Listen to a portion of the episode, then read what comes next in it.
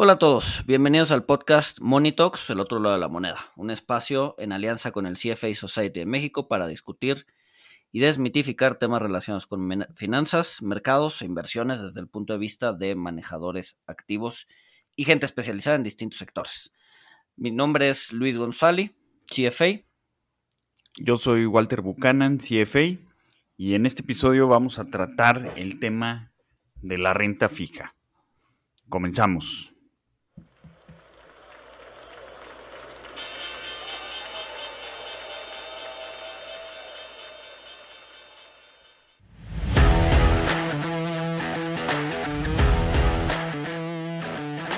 Monito, el otro lado de la moneda.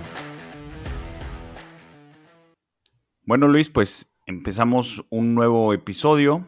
Eh, hemos tenido buena recepción con el podcast. Agradecemos a, todos los escuchas. Cada vez tenemos más suscriptores al podcast.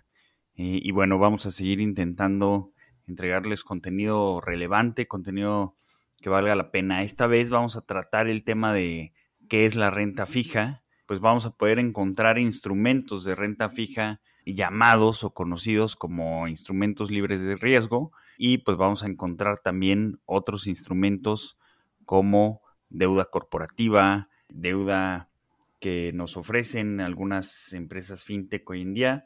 Eh, vamos a ver las características y vamos a ver ciertos mitos, si es cierto que la renta fija es fija si es cierto que las inversiones en tasas libres de riesgo son libres de riesgo eh, y vamos a tocar algunos puntos como calidad crediticia y otras características de, la renta fija. Así que bueno, Luis, para los escuchas, ¿cómo definirías o, cómo les explicarías de manera muy sencilla qué es la renta fija eh, y cuáles son los componentes de la renta fija? Sí, como dices, hay muchos misconceptions o muchos mitos alrededor de la renta fija. Entonces creemos que hacer un episodio dedicado a este tipo de instrumentos valía bastante la pena.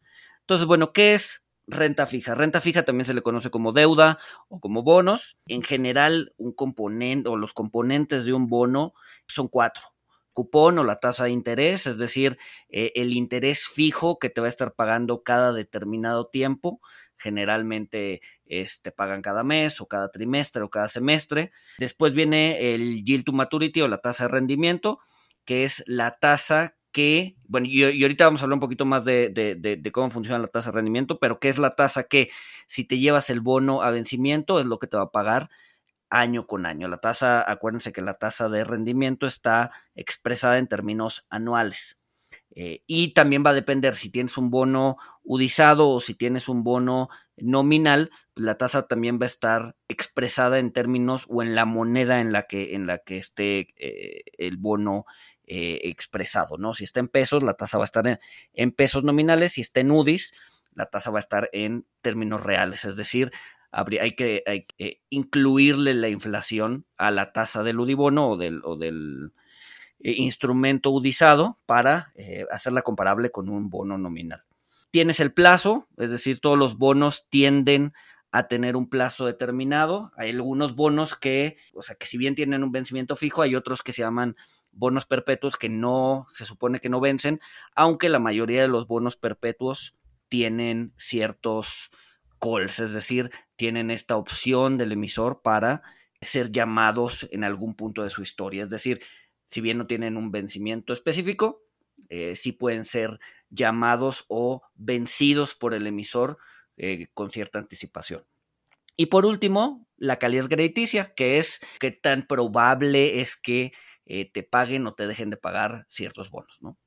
Hay un bono de México que se emitió por 100 años cuando Deutsche Bank todavía operaba en México. Deutsche Bank ayudó a la colocación de este bono este bono que es muy largo, Luis, o sea, también eh, he escuchado que alguna gente también le llama bono, bono perpetuo. O sea, le podemos llamar bono perpetuo a bonos que tienen plazos tan largos como, como 100 años, porque pues no esperamos que un inversionista viva hasta los 150 años para cobrar el vencimiento del bono.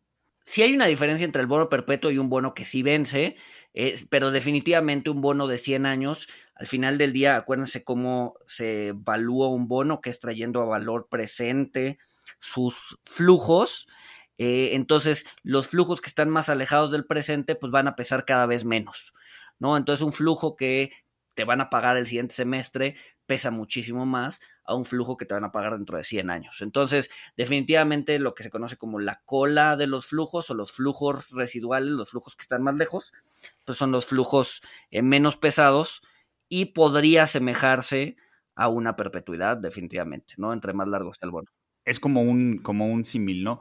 Bueno, mencionaste características muy importantes. Nos damos cuenta, eh, o nos debemos de dar cuenta, que pues es muy diferente este instrumento de inversión a, la renta variable, a las acciones, porque las acciones pues no, no necesariamente tienen un vencimiento. Toda la deuda que se emite, excepto de, la deuda perpetua o los bonos ultra largos como este de 100 años, toda la deuda pues tiene, tiene un plazo de vencimiento y pues también eh, a diferencia de, las acciones, donde si yo invierto en acciones de una empresa, mi ganancia va a ser la utilidad que quede después de pagar las obligaciones de la empresa, pues los bonos entran en las obligaciones de, la empresa o de los gobiernos. O sea, eh, en los bonos hay una obligación de, pagar el principal más los intereses que se fijaron en, la tasa de cupón. Y hay un bono que pues es el bono más famoso o más usado en, en México, creo yo, que pues es el bono cupón cero, se conoce así porque este tipo de bono, eh, como su nombre lo indica, pues no tiene un cupón, pero pues son los, los famosísimos sets que creo yo que cobraron, bueno, llamaron mucho la atención cuando hace unos años pues nos ofrecían tasas del 8.25%, ¿no? Que pues ahora ya no es el caso, ahora tenemos sets a una tasa del 4%, pero bueno, a esto todavía le tenemos que quitar eh, los impuestos para determinar cuál va a ser nuestra, nuestra ganancia como inversionistas.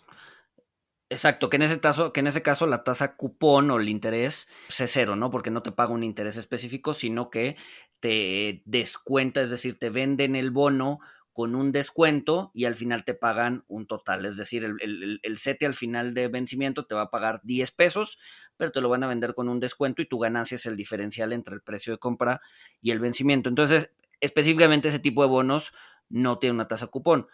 Por ejemplo, las perpetuidades tampoco tienen vencimiento y hay un par de perpetuidades o de bonos perpetuos que hasta la fecha siguen pagando intereses, ¿no? De hecho, hay un bono holandés, o bueno, de los Países Bajos, que lleva más de 370 años pagando intereses, ¿no? Fue emitido en el siglo XVII eh, por la Autoridad de Aguas de los Países Bajos el dinero en aquel entonces se, usó para, para, construir diques y dar mantenimiento eh, a, ciertas eh, diques y puentes del río Rin en, en, los Países Bajos. Se emitió en 1648, fue impreso incluso en piel de cabra, ustedes saben, ¿no? O sea, ya, ya lleva 370 años este bono vivo y con un interés fijo a perpetuidad. Actualmente el bono ahorita pertenece a la Universidad de Yale y cada 10 años va una persona a los Países Bajos a cobrar el interés. Se supone que tienes que ir a cobrar el interés para que el bono siga vivo, ¿no? Eso te iba a preguntar, o sea, ¿estas personas van con la piel de cabra o sea, porque ahorita los bonos pues ya son registros electrónicos, ¿no? Sí, sí, o sea, pero, pero toman un avión, van con la, con la piel de cabra a decir, este, vengo a cobrar los intereses de mi bono perpetuo. Sí, exacto. O sea, si toman un avión y el avión les sale mucho más caro que los intereses que van a ir a cobrar. La última vez que se cobró interés en ese bono fue en 2015 y este, fueron alrededor de 136 euros de los 10, 15 años acumulados que no se habían cobrado. Entonces, realmente es más bien un tema eh, ceremonial de ir a cobrar el, interés, porque pues lo que te van a pagar son, pues nada, ¿no? Ya dada la inflación, dada, dado todo este tema que, que, hablamos en el capítulo anterior, pues ha perdido muchísimo valor el interés que te pueda pagar ese bono. Digo, sigue pagando y te digo, la última vez que lo cobraron fueron 136 euros, ¿no? El interés acumulado de varios años.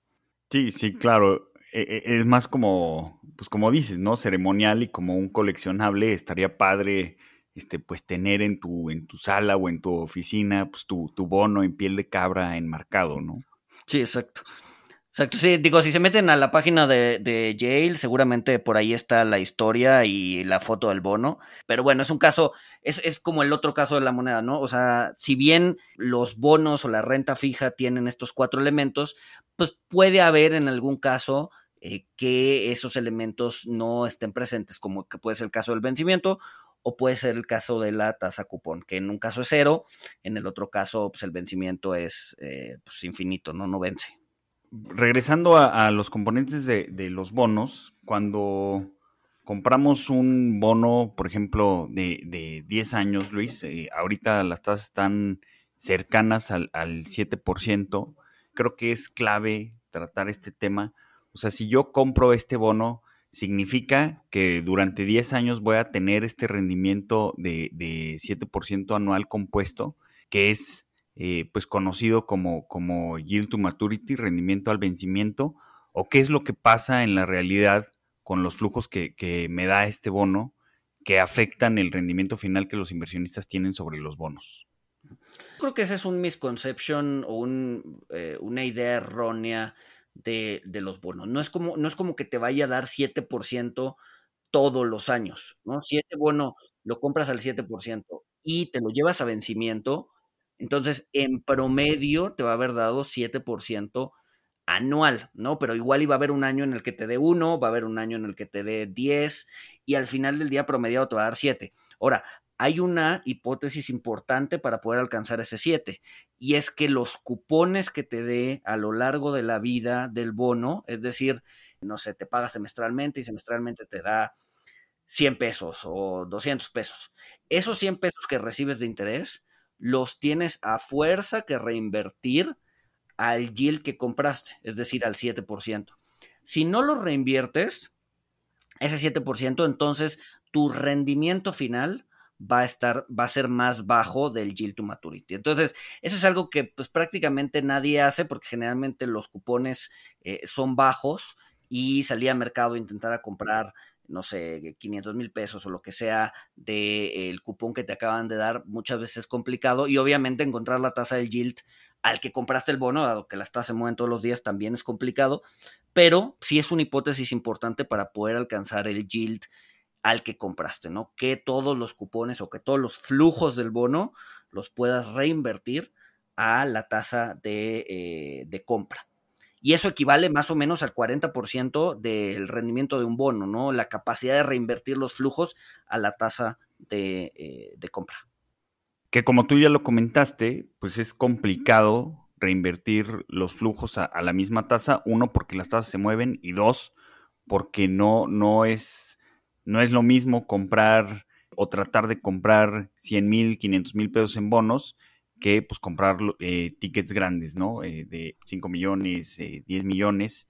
Entonces lo que pasa, o sea, lo, que, lo, lo, más común que pasa en el mundo práctico, pues es que estos cupones se reinvierten en plazos cortos, ¿no? Que las tasas son mucho más bajas, como lo comentamos, pues ahorita las de corto plazo están al 4%, mientras que las de mediano y largo plazo, pues ya están alrededor del 7%, algunas arriba del 7%. Entonces, el estar reinvirtiendo los cupones a tasas pues que son significativamente más bajas, pues seguro que es la forma práctica en la que, en la que se hace o en la que en muchos casos se hace, pues seguramente va, a pegar en este rendimiento, en este rendimiento al vencimiento que es, es algo más teórico, ¿no, Luis? Sí, exacto. El rendimiento a vencimiento es mucho, mucho más teórico y sí te tienes que reinvertir esos plazos para poder tener el rendimiento, ¿no? Ahora, ¿cuáles son las fuentes de rendimiento de un bono? Pues yo creo que son tres, ¿no? El primero es el yield to maturity, es decir, la tasa de rendimiento al que lo compraste con estos asegúnes que ya platicamos. Dos, las tasas cupón, es decir, el interés que te están pagando periódicamente. Eh, que, que, muchas veces también se le conoce como carry, ojo. Carry de un bono es el rendimiento que te da por el simple hecho de tenerlo. En este caso, pues los intereses que te van a estar pagando periódicamente.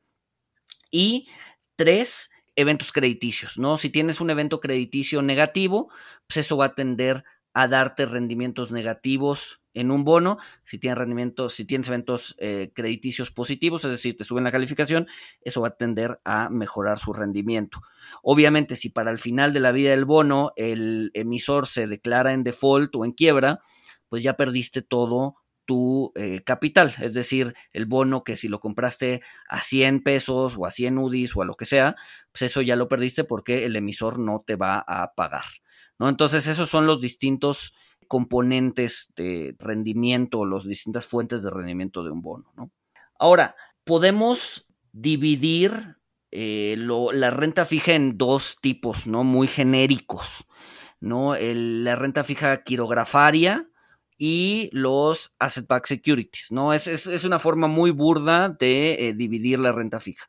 Los quirografarios son las, los bonos que conocemos, ¿no? El bono de la empresa X, el bono de la empresa Y, que va a depender de la actividad intrínseca de la empresa para poder pagarte el interés, ¿no? Si a la empresa le está yendo mal, pues entonces eh, existe un riesgo mayor de que te dejen de pagar, ¿no? Como decía Walter al inicio, al final del día el bono sí tiene una, eh, o sea, ranquea mucho más alto en términos de, de pago que eh, una acción, ¿no? Al final del día, cuando se definición del libro, la acción, la parte alícuota del capital, es decir, te regresan lo que sobra, ¿no? en el bono sí tiene cierta superioridad para exigir que te regresen tu dinero, contrario a la acción, que es pues lo que sobre. ¿no? Entonces el bono quirografario es eso, va a depender de la actividad de la empresa, mientras que los asset-backed securities no necesariamente, esos van generalmente, haces un pool de activos que pueden ser hipotecas, peajes de carreteras. Eh, ahorita en México están muy de moda porque el presidente los ha tocado eh, los contratos carcelarios, ¿no? Hay varios bonos que eh, bursatilizaron estos contratos y dependiendo de cómo el pool de activos se vaya comportando es cómo te van pagando. O sea, si bien tienes una tasa de interés y una y ciertos covenants o ciertas obligaciones que tiene que tener el bono, pues, según cómo se vaya comportando el pool, es cómo te va a ir pagando el interés. Si el pool empieza a deteriorarse o si las hipotecas empiezan a deteriorarse, por ejemplo, pues es probable que el bono tenga ciertos problemas para pagar. Que ese es un ejemplo muy bueno, ¿no? Los bonos respaldados por hipotecas, que fueron la raíz de la gran crisis financiera de 2008, la gran crisis hipotecaria que desató una crisis global pues es porque empaquetaban varias hipotecas de distinta calificación en, bonos. Los flujos dependían de que la gente, o sea, los pagos que iban a hacer los bonos de, intereses a los tenedores de los bonos dependían de que la gente pagara sus hipotecas. Eh, y pues bueno, la historia eh, pues ya la deben de conocer, ¿no? Eh, las hipotecas las empezaron a dar a gente con calificación subprime, o sea, gente que no tenía tanta calidad en sus ingresos como para una hipoteca tradicional, les ofrecían hipotecas subprime a tasas más altas, con lo cual los bonos respaldados por estas hipotecas podían ofrecer tasas más altas, pero pues al momento de, una crisis económica o a raíz de que cada vez empezaron a, hacer más laxos las condiciones para otorgar estas hipotecas subprime, pues al momento en que la gente dejó de pagar sus hipotecas, pues estos bonos pues se fueron muchos prácticamente al abismo, ¿no? Inclusive pues, los tuvo que los, tuvo que rescatar gobierno, tuvo que comprar gobierno eh, pues estas hipotecas que podríamos llamar como los bonos, eh, pues basura, ¿no? Y tocando ejemplos, me gustaría también tocar un par. Digo, hay, por ejemplo, en la guerra, en la guerra civil de Estados Unidos, del norte contra el sur, también se emitieron este tipo de bonos, ¿no? Bonos respaldados por activos, específicamente el sur, tenían como mucha producción de algodón, entonces se le estaba acabando el dinero, entonces varios emisarios eh, fueron a Europa y vendieron bonos respaldados por la producción de algodón, por ejemplo. Entonces, les prestaron dinero, dado que tenía ese respaldo de la, de la producción de algodón, y el, el sur pudo empezar otra vez a generar eh, o, a tener dinero para afrontar la guerra. El problema vino cuando el norte toma Nueva Orleans, que era puerto más importante para llevar la mercancía a Europa, detienen todo el tema de la exportación de algodón y esos bonos se vienen abajo, ¿no? Entonces eso es otro ejemplo de que eh, un bono respaldados por activos, pues pueden tener ciertos riesgos cuando los activos que respaldan empiezan a tener un problema. En este caso fue la producción de algodón y los bonos empezaron a defoltear en, Europa, ¿no? Pero bueno, eh, eso es un poco, un poco de historia. Este, no sé si, Walter, no sé si nos quieres hablar de un, de otro mito, ¿no? Por ejemplo, ¿por qué dicen que la renta es fija? ¿No? ¿Realmente es fija la, la renta fija? Sí, sí, claro, eh, es un buen mito para abordar. Eh, se le conoce como renta fija porque, como ya lo comentamos, cuando estos bonos se emiten, salen con un cupón, con, con una tasa de interés de cupón que es fija, que van a ser eh, los pagos de los intereses. Por ejemplo, un bono puede salir en 100 pesos con una tasa cupón del 10%, lo que implica que el bono nos, va a estar pagando pues cupones, vamos a suponer que el bono paga los intereses de manera anual, eh, el bono cada año nos va a estar pagando nuestro cupón de 10 pesos.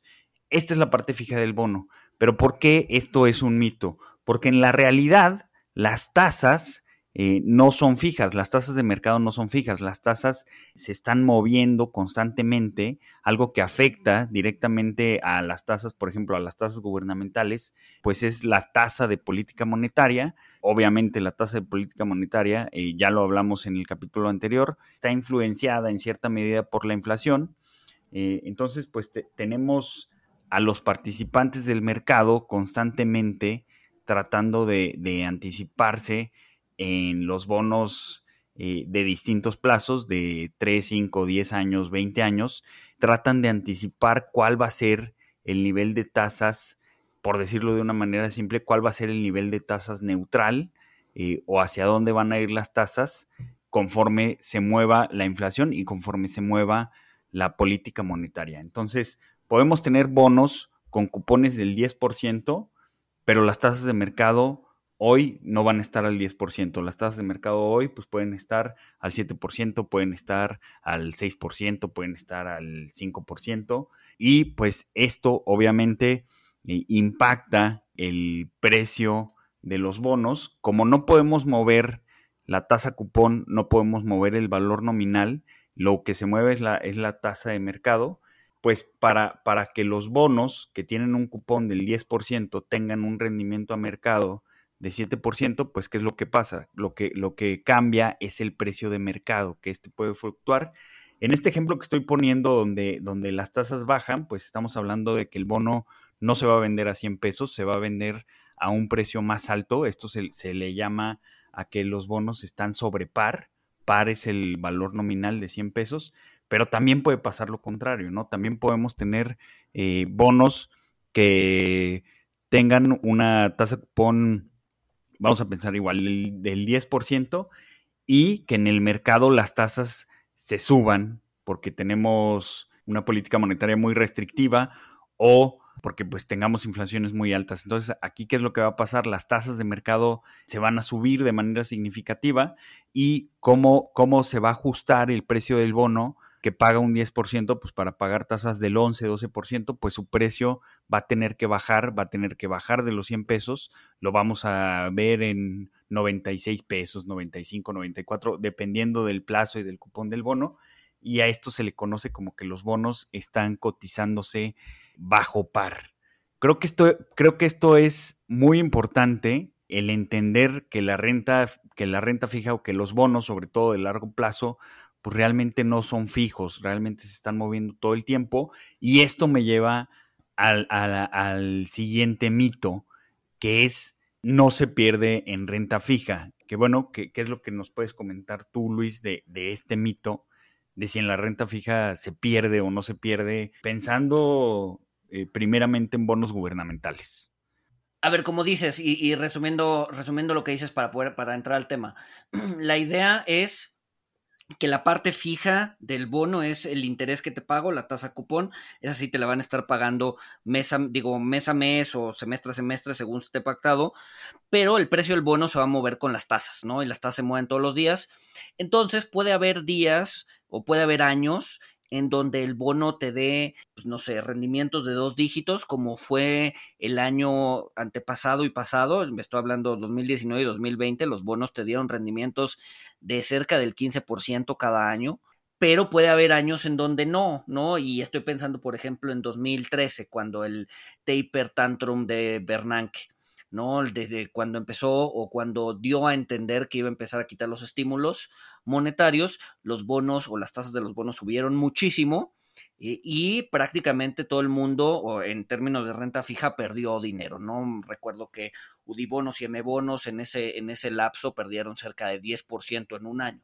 Entonces, sí, sí puedes perder en renta fija, eh, puedes perder por movimientos de, de tasas, ¿no? Si las tasas empiezan a subir mucho y tú sales a vender, acuérdense de la relación, si sube la tasa, baja el precio. Si las tasas empiezan a subir mucho, tú sales a vender y entonces, pues perdiste dinero. Entonces, sí puedes perder en renta fija si las tasas eh, se están subiendo demasiado y tú sales a vender. Otra forma de perder en renta fija es que te dejen de pagar hablando de corporativos, ¿no? Si el corporativo o el, e, o el ABS eh, le, está yendo mal, pues es probable que te dejen de pagar tus, tus, intereses o tu capital, ¿no? Hablando particularmente del gobierno, también tenemos este misconception de que, a ver, eh, los CETES o los M-bonos están emitidos en pesos, ¿no? El gobierno tiene la maquinita para imprimir pesos, entonces, por lo tanto, no te puede defoltear. Tenemos esta idea de que eh, los bonos eh, no, los bonos gubernamentales no pueden dejarte de pagar. Y la verdad es que es falso. Hay varios estudios en donde, eh, pues al menos en los últimos 200 años, se han visto entre 70 y 80 casos de default de deuda interna, es decir, de deuda eh, emitida en el, la moneda local. El último que se me viene a la cabeza es Grecia en 2011, por ejemplo, cuando decidió, por los problemas que tenía eh, internos, decidió su deuda en euros. Al final del día, pues, eh, Grecia está emitido en euros, la, moneda corriente en Grecia es euros. Su deuda en euros decidió recortarla o hacer un haircut de 50%. Es decir, si eh, Grecia te debía 100 euros, ahora te va a deber 50. Y eso pues, es un default de facto, ¿no? Te redujeron la, el monto de deuda que te iban a pagar. Entonces, sí hay muchas formas, o sea, si bien es, es, es, un vehículo más seguro que eh, otros, como por ejemplo el equity, también es claro que sí se puede perder dinero en renta fija y se puede perder de muchas formas, ¿no? Ya sea vendiendo antes del maturity o por algún evento de crédito o incluso por el simple hecho o por, o por la pura inflación, ¿no? Eh, si el gobierno, una, una forma de defoltear en deuda interna es dejando que la inflación se suba de manera incontrolada, ¿no? Si bien las calificadoras no van a decir, este, eh, México está en default, pero si es una inflación, si es un default de facto, es decir, tú estás perdiendo parte de tu capital cuando el gobierno deja subir la inflación de una manera descontrolada. Entonces, sí hay muchas formas de perder eh, utilizando deuda, ¿no?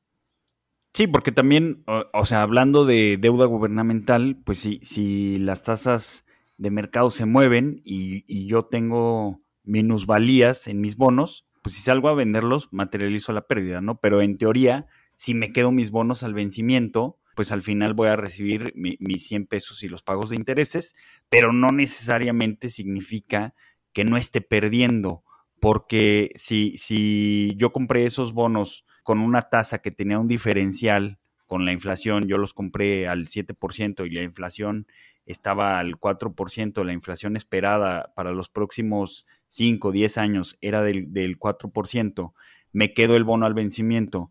Y cuando vence el bono, pues resulta que la inflación se subió al 10%, pues realmente tengo una pérdida real que pues en términos nominales no me voy a dar cuenta tan fácil, pero realmente mi dinero perdió valor porque yo entré a ese bono, yo compré ese bono con el objetivo de tener una sobretasa contra la inflación, cosa que si, si la inflación se elevó, pues no, no cumplió el objetivo del bono y estoy perdiendo en términos reales, ¿no?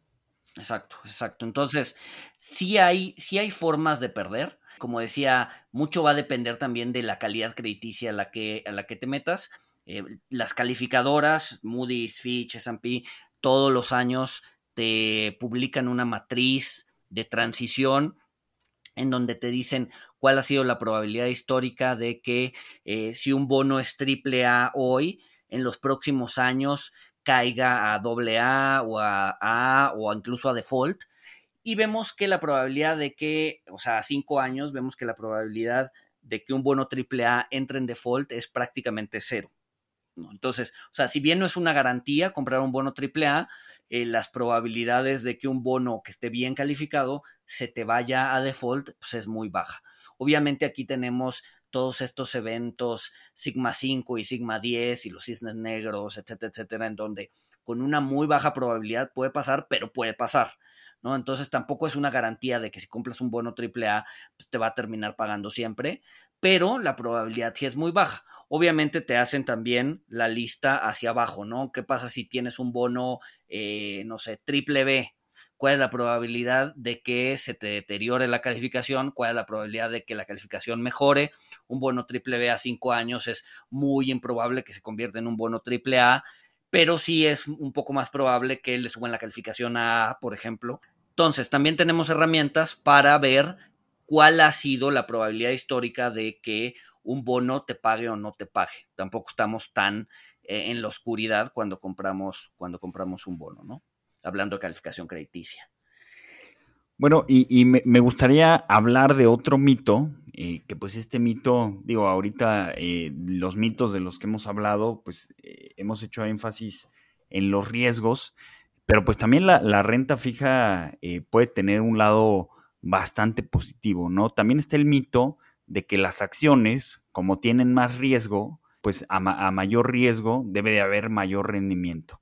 Que pues esto vemos que, hay casos o hay periodos de tiempo en los que no se cumple, ¿no, Luis? Por ejemplo, podemos ver que, si hubiéramos invertido en, bonos, digo, eh, ya saben, si escucharon el, el, podcast de Behavioral, ya saben que a Luis y a mí nos choca el si hubieras invertido, este, pero bueno, para fines prácticos y de ejemplo, si hubieras invertido en bonos de mediano o largo plazo hace 5 o 10 años, pues muy probablemente tus rendimientos hubieran sido muy superiores a invertir en renta variable nacional, que pues las acciones mexicanas tuvieron un desempeño impresionante durante la, década de, de, los 2000, cuando hubo todo este boom de mercados emergentes, cuando se acuñó el término BRIC, eh, referente a, Brasil, Rusia, India, China y México como mercados emergentes, pero después de tener estos rendimientos extraordinarios en la década de los 2000,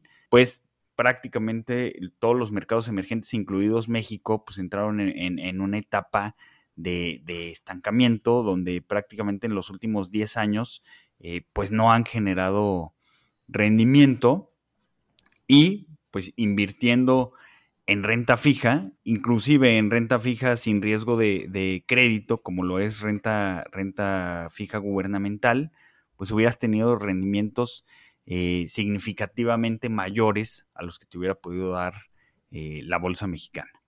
Exacto, digo, si, si vemos rendimientos anuales, que también hablar de rendimientos anuales es un parámetro bastante aleatorio, ¿no? ¿Por, qué no hablar rendimientos mensuales? ¿Por qué no hablar rendimientos quincenales o bianuales, ¿no?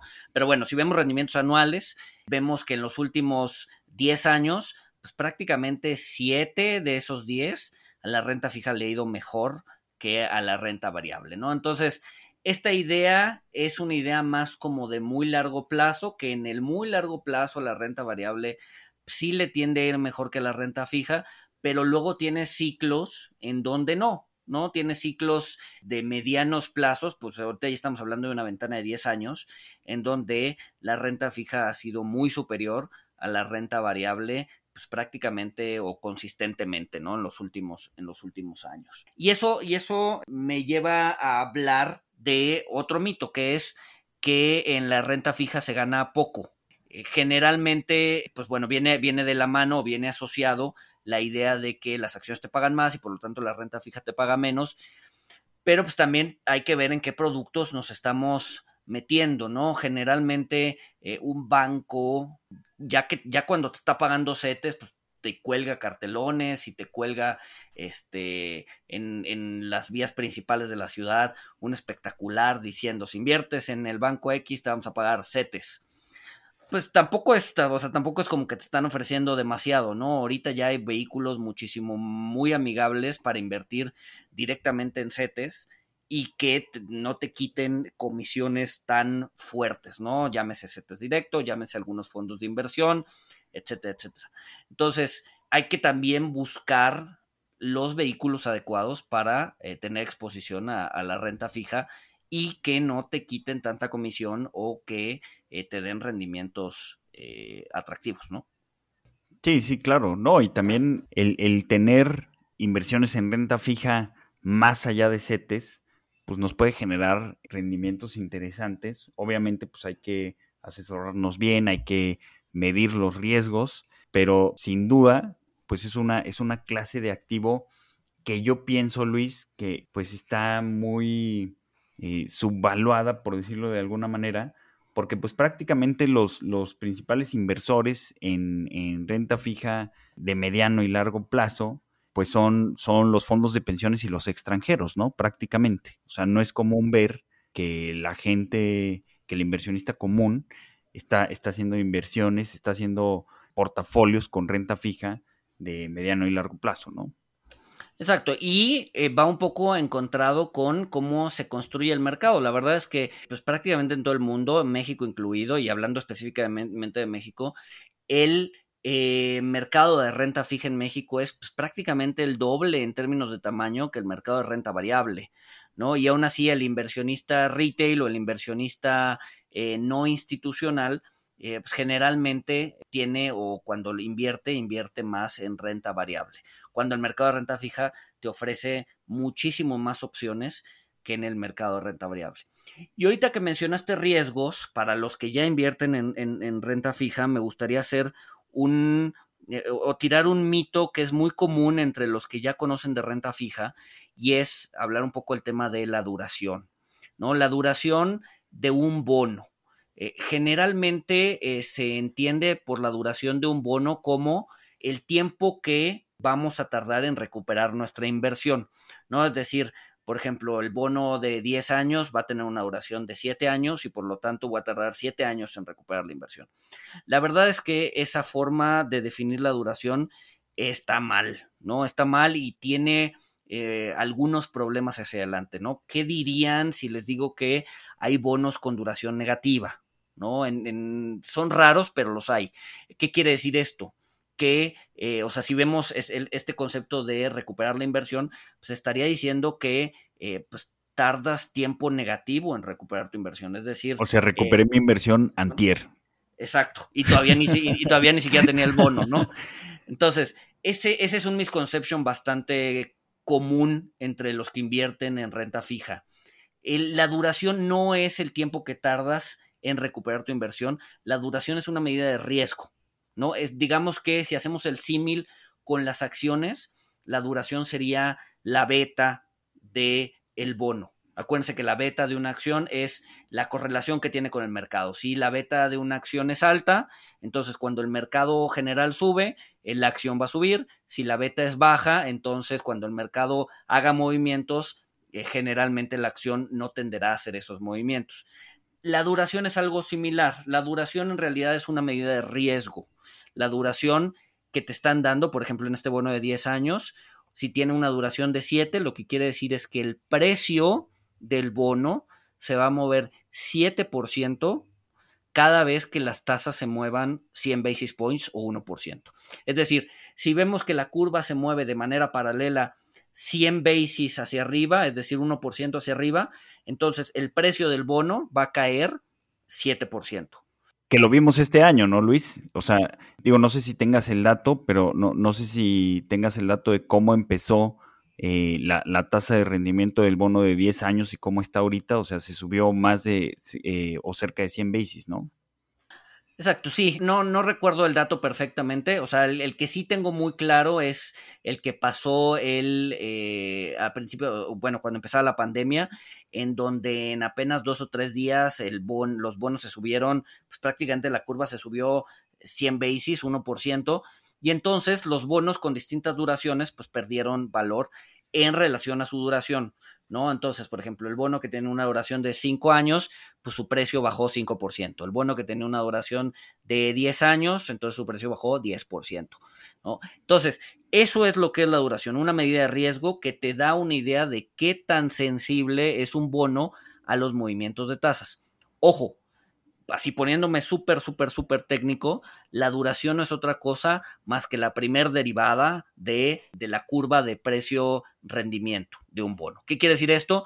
Que es una aproximación lineal a una curva que no es lineal. Entonces, cuando tienes movimientos muy grandes de tasas, la duración te va a servir como una aproximación y va a tender a pues fallar en cierta medida, ¿no? Sin embargo, para cambios pequeños en las tasas, te sirve como una aproximación bastante, bastante buena. Entonces, eso es la duración. La duración no es el tiempo que tardas en recuperar tu dinero, es una medida de sensibilidad a las tasas. Es qué tanto se mueve el precio cuando se mueven las tasas. Y es como debe verse y es eh, la mejor, y, es, y además es una super herramienta para ver la sensibilidad que tiene, que tiene un bono a los movimientos del mercado, ¿no? Pues bueno, ¿con qué conclusiones quisieras dejar a los escuchas sobre renta fija? Yo creo que es importante pues hacer notar que pues como tú lo comentabas, pues hay un universo muy grande para invertir en renta fija donde podemos obtener tasas que son superiores pues en 50, 60, 80% superiores a, la tasa que está ofreciendo CETES. No necesariamente nos tenemos que meter a riesgo crediticio eh, hay un universo gubernamental, también hay un universo de, instrumentos de deuda crediticios. Tienen sus riesgos, hay que checar muy bien que nuestro perfil nos permita aguantar estas duraciones, aguantar esta sensibilidad, eh, eh, estos riesgos, pero son instrumentos que nos pueden ayudar a, que nuestro portafolio genere buenos rendimientos, nos pueden ayudar a la diversificación.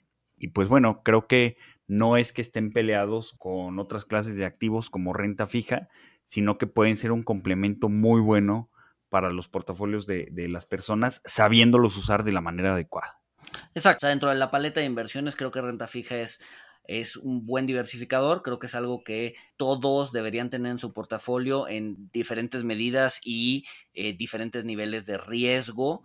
Eh, o bueno, capacidades para adoptar, para, para aguantar el riesgo Obviamente va a estar, como decía, en función totalmente de qué tanto riesgo estás dispuesto a aceptar, pero pues yo sí he visto en el mercado a muchísimos inversionistas que el 100% de su portafolio está en renta variable y pues eso implica un riesgo, un riesgo fuerte, ¿no? Entonces, como diversificador es bueno, como eh, generador de rendimientos es bueno, ya, ya, lo, ya lo platicamos, la, pues prácticamente 7 de 10 años la renta fija le ha ido mejor en México que la renta variable. Y al no ser tan conocidos, pues sí hay muchos mitos alrededor de qué es o cómo se maneja la renta fija. Entonces, aprender del tema, acercarte con algún asesor y darle una oportunidad en, en tu portafolio de inversión, creo que es, es lo más sensato.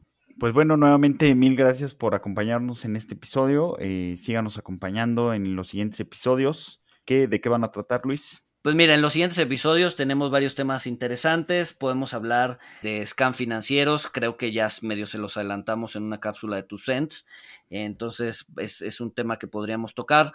Podríamos tocar probablemente también el tema de fibras, que es un tema que, que ya llevan 10 años en el mercado mexicano y creo que vale la pena darles una repasada. Pero bueno, vienen temas interesantes y espero que nos sigan escuchando. Recuerden, sale todos los miércoles y con eso nos despedimos. Saludos a todos y nos escuchamos el próximo miércoles.